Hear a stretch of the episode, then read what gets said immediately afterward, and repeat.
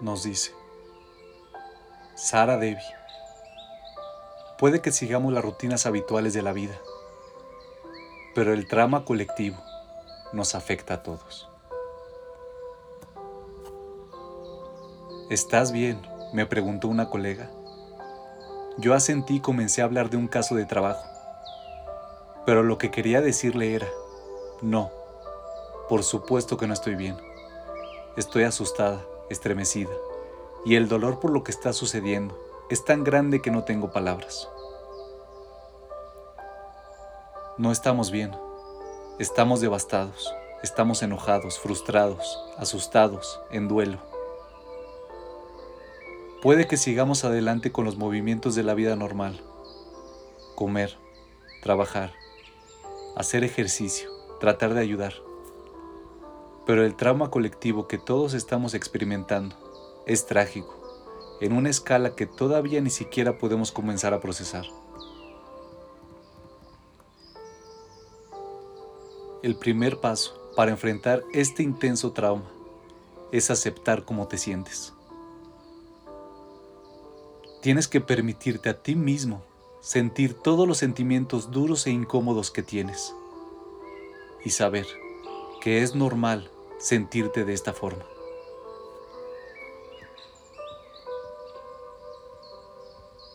Aquí hay algunos síntomas importantes de estrés traumático y cómo lidiar con ellos. El número uno. Problemas de sueño. Puede que te cueste quedarte dormido o dormir más de un breve rato.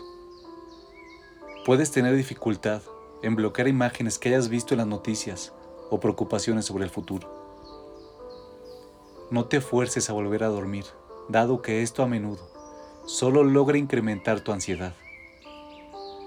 Trata de beber algo caliente y leer algo que te distraiga en una habitación con luces suaves. Resiste el impulso de acudir a teléfonos o computadoras. Eso solo hace más difícil que puedas quedarte dormido. El número 2. Sentirse entumecido. Es posible que sientas conmoción y que tengas dificultades para aceptar lo que sucede. Esto te lleva a desconectarte de tus sentimientos y a ser insensible ante la realidad que te rodea. Recuerda que no existe una forma correcta o incorrecta de sentirse cuando se enfrenta a un trauma. No critiques ni ignores tus sentimientos. Permíteles estar ahí, por más dolorosos o incómodos que sean.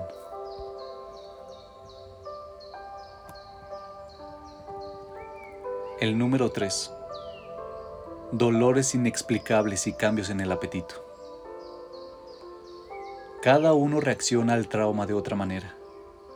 Puedes sentir náuseas y ser incapaz de comer, o puedes sentirte que no eres capaz de dejar de comer.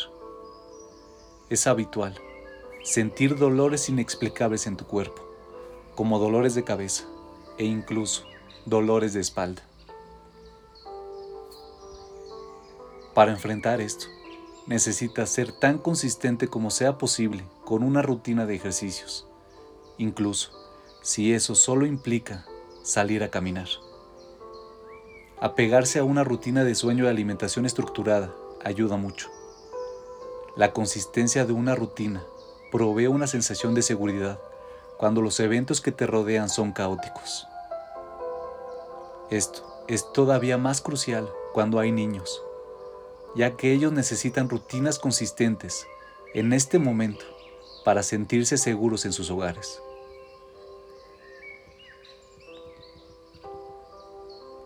El número 4. Revivir obsesivamente los eventos traumáticos. Ver imágenes espantosas o repetir una y otra vez la secuencia de los eventos en tu mente puede sobrecargar tu sistema nervioso e impedirte pensar con claridad. Dedícate a actividades que te distraigan y que ocupen tu mente. Mira una película, juega con tus hijos o lee para no utilizar toda tu energía para pensar en el trauma.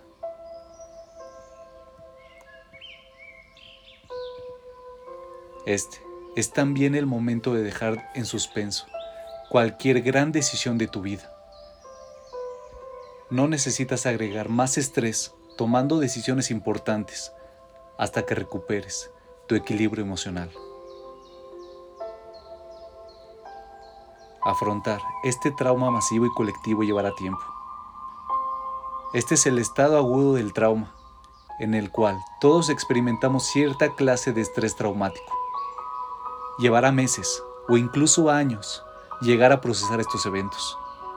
Pero el estrés traumático no necesariamente se convierte en estrés postraumático si lo reconocemos y utilizamos estrategias para trabajar con nuestros sentimientos. Sé paciente contigo mismo. Este no es el momento de fijarse objetivos ambiciosos, ni recriminarte por no ser más productivo y eficiente. También es este el momento de permitirte llorar cuando lo necesites. No estamos bien, pero vamos a atravesar esto juntos.